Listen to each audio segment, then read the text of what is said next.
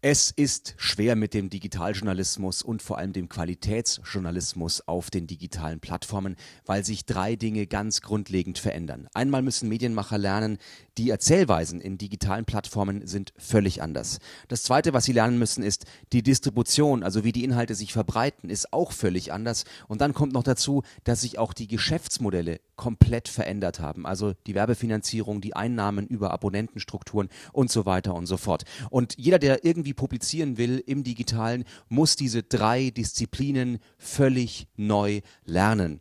Dazu kommt, dass es für andere, die auch publizieren wollen, nur zwei Probleme sind. Die müssen nämlich nur die Erzählweisen neu lernen und die müssen nur die Distribution neu lernen, also den Aufbau von Reichweite. Geschäftsmodelle bleiben weiterhin das Verkaufen oder Geschäftsmodelle bleiben weiterhin das Aktivieren von Menschen, also da gehören alle irgendwie Aktivistengruppen dazu, Politik, Populisten, aber auch sämtliche Marketeers. Das heißt, Journalisten haben es gerade extrem schwer, weil sie müssen alles drei neu lernen, während ihnen auch noch die Kohle ausgeht, während andere nur zwei Disziplinen neu lernen müssen und dabei das über andere Geschäftsmodelle refinanzieren können.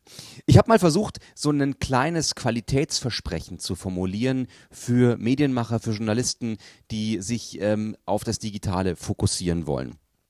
Aus tiefster Überzeugung behaupte ich, dass Qualitätsjournalismus nicht an das Medium gebunden ist. Ich glaube, das funktioniert auch ohne Papier, ohne TV und ohne Radio. Ich glaube sogar, dass digitale Plattformen ein höheres Potenzial für qualitativ hochwertigen Journalismus bieten, wenn man als Journalist folgende Punkte quasi manifestös beherzigt. Ganz wichtig dabei, Nutzerinnen und Nutzer müssen immer den Eindruck haben, dass sie von uns auf allen Kanälen qualitativ hochwertigen Journalismus bekommen. Und wichtig dabei ist die Qualitätsdefinition. Qualität ist per Definition nämlich die Erfüllung oder Übererfüllung einer Erwartung. Nichts anderes.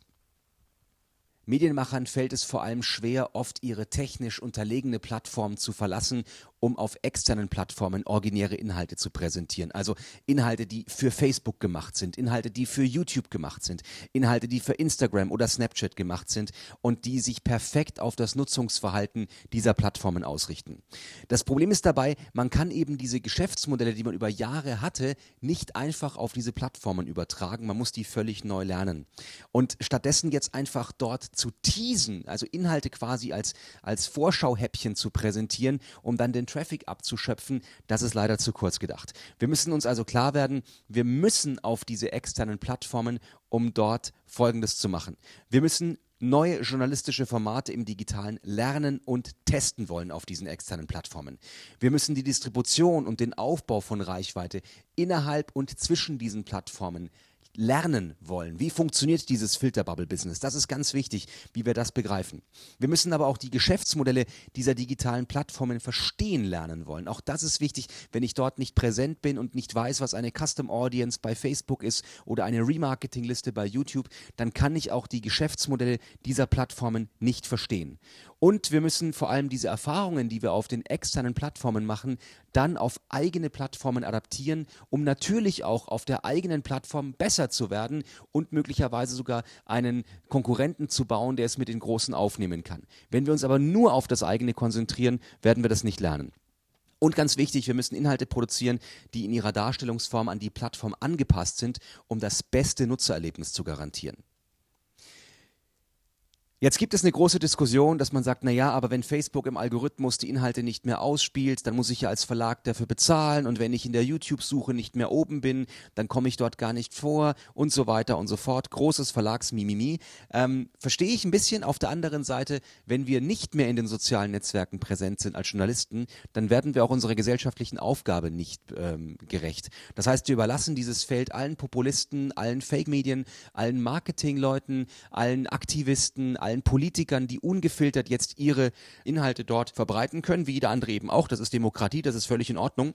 Aber es fehlt eben auch noch so eine journalistische Komponente und wir haben eben als Journalisten auch die Aufgabe, diese Filterbubbles zu durchbrechen und eben auch weiterhin als vierte Gewalt in einer Gesellschaft zu fungieren. Deswegen müssen diese Inhalte auch auf das Nutzungsverhalten fokussiert sein. Es gibt digitale Angebote, die völlig ohne Bedürfnis zum Beispiel genutzt werden. Das ist ein lineares Verhalten, man nennt das auch Push. Ähm, das gleicht so ein bisschen dem Zapping im TV oder der Nutzung im Radio. Es kommt immer wieder was in den Newsfeed, es nimmt gar kein Ende, der Stream geht weiter. In diesen Netzwerken müssen wir die Aufmerksamkeit catchen und die Geschichten grundlegend anders erzählen als zum Beispiel äh, in digitalen Angeboten, die mit einer Suche beginnen und in den Nutzer ein Bedürfnis haben. Also vereinfacht braucht man zum Beispiel für Facebook, Instagram, Twitter sogenannte Scrollstopper. Für YouTube, Blogs und Foren braucht man Inhalte, nach denen Nutzer eben bereits suchen. Bedeutet, wir fokussieren auf das Nutzerverhalten, also linear oder nonlinear. Wir überlegen uns, wie die Geschichte mit den Features der Plattform bestmöglich erzählt werden kann, ohne dass die Nutzerinnen oder Nutzer die Plattform verlassen müssen. Und wir erzählen die Geschichte beginnend mit dem Ende und aufbauend auf eine Struktur, die es Nutzerinnen und Nutzern ermöglicht, schnell den Kern der Sache zu erfassen und Lust macht, tiefer einzusteigen. Wichtig ist, ein Clickbait ist dabei noch kein Qualitätsjournalismus, vor allem nicht, wenn der Nutzer auf der Zielseite frustriert zurückbleibt. Wenn wir schon von einer Plattform zu einer anderen teasen, dann muss sich das für den Nutzer auch wirklich lohnen. Das heißt, das Gesamterlebnis inklusive aller Klicks muss positiv sein. Und dem Nutzer muss über die gesamte User Journey der Eindruck eines hochwertigen Journalismus klar werden. Wenn das nicht der Fall ist, dann ist das frustrierend für den Nutzer und eben kein Qualitätsjournalismus.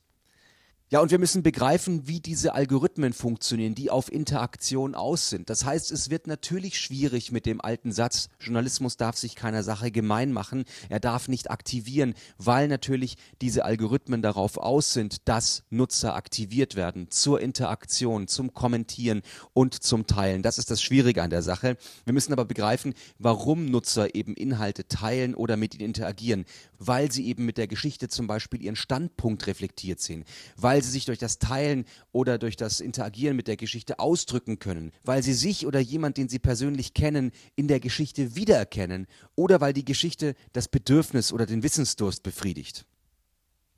Ja, und last but not least ist es wichtig, auf die richtigen Zahlen zu schauen. Reichweite ist zum Beispiel ein sehr allgemeiner Begriff und man kann sich da unheimlich verrennen. Also Page Impressions zu zählen ist genauso 2008 wie eben Klicks zu zählen oder eben Fans und Follower und Abonnenten. Das bringt uns nicht weiter.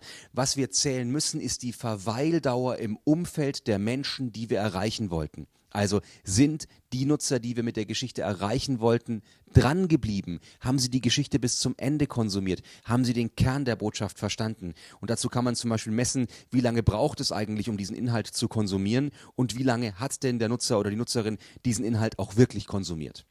Na, und ich glaube, wenn man diese Punkte wie so eine Art Checkliste sieht, dann ist man dem Qualitätsjournalismus schon ein ganz großes Stückchen näher.